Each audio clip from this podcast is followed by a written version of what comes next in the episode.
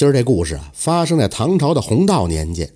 说长安城郊外呢，有个妇人名叫穆玉娘。穆玉娘的丈夫叫靳连生，是个茶叶商人，常常在长安和杭州之间往返，有时候一连数月才能回家一次。有一年秋天呢，风雨大作，穆玉娘家里的屋顶就被树砸了一个大窟窿。第二天呢，她就想请个木匠来修缮一番。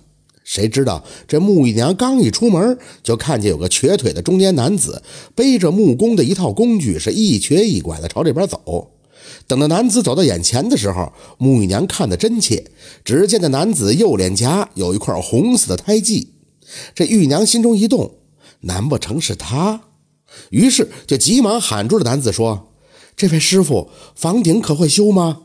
那男子正低头走路，听见有人呼唤，抬头一看，嘿，是个美貌的妇人，当即就笑吟吟地说：“嘿嘿，这位大奶奶，您可是叫我呀？”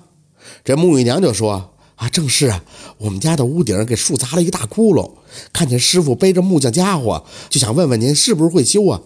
那男子就说：“哎，这是简单。”于是穆玉娘就把这男子让到了院中。这玉娘搭话就说。听师傅口音不像本地人呀，请问师傅怎么称呼啊？那男子就说：“啊，我乃是雍州玉山人呐，姓姬，名叫姬三郎。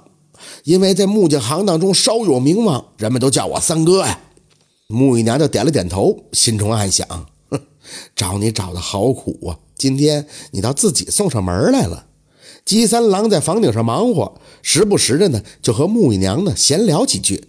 姬三郎就问。大爷今天不在家呀？穆玉娘就说：“啊，大爷出去贩货了，好长时间都没回来了。”姬三郎故意就用话去撩他：“啊，如此寒秋长夜的，倒是苦了大奶奶了。”穆玉娘长叹一声就说：“哎，谁说不是呢？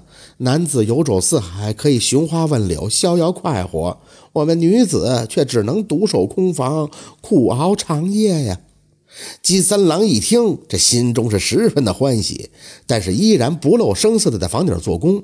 他趁着穆玉娘不注意，在房梁上就动了手脚。穆玉娘在院里正忙活呢，全然呢也就没有发现。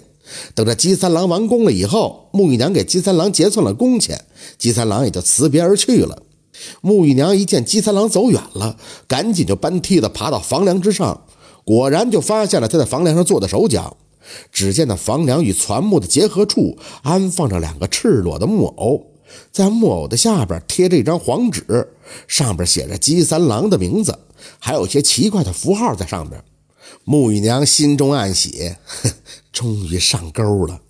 她先把这木偶和符纸浸泡在夜壶之中，让它先丧失功效。到了晚上，鼓打三更。穆玉娘就听见有人用小刀拨开了门栓，只见从屋外一瘸一拐地闪进一个人来。那人猛地往床上一扑，穆玉娘啊搬动了床头的机关，床板一翻，那贼人也就翻到了床板之下的暗箱当中。这时候，玉娘就点燃了蜡烛，朝衣柜里喊了一声：“两位兄弟，还不赶紧出来！害你们姐姐的采花贼被我抓着了。”那穆玉娘床下的暗格中啊，是布满了铁蒺藜。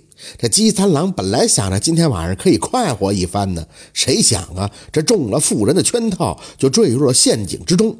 这姬三郎被扎得浑身是血呀，疼得连连直叫。这时候，从衣柜里跑出两个壮汉，各拿着棍棒，把这姬三郎从床下提了出来，就是一顿毒打，然后就送至了县衙。姬三郎夜闯私宅，企图用巫术霸占良妇。人证物证俱在，县令就判了个秋后问斩。这姬三郎呢，在狱中是棒疮发作，没几天就死在了狱中。穆玉娘听到这消息，带着纸钱贡品来到了一处新坟的前边，流泪不止的说道：“妹妹，姐姐给你报仇了。”原来啊，这穆玉娘出生在雍州府蓝田县的一个经商人家，总共呢是姐弟四人。穆玉娘排行老大，她还有一个妹妹叫穆秀娘，以及两个弟弟，分别叫穆文和穆武。穆秀娘呢比穆玉娘小一岁，尚未出嫁，待字闺中。但是不久之前，这穆秀娘就上吊自尽了。穆秀娘的绝笔信中写道：“有个叫姬三郎的瘸腿木匠，夜潜到她房中做了那禽兽之事，自己无颜苟活，故而以死守节了。穆老汉想到不久前给女儿修阁楼，就是请的这积木匠。后来穆老汉就在阁楼的梁上发现了一对木偶和一张符纸，这才知道女儿是被那积木匠用巫术所惑。穆老汉去找积木匠理论，谁知道那积木匠早已经搬走了，不知踪迹。那天呀，穆玉娘正要准备修房呢，一看见街上的男子，就和之前妹妹描述的积木匠极为相似。一番套话，这才确信他就是害自己妹妹的凶手。穆玉娘情知自己一个妇人难以制住这姬三郎，但是倘若把他放走了，又不知何时才能再遇，于是就用话去撩他。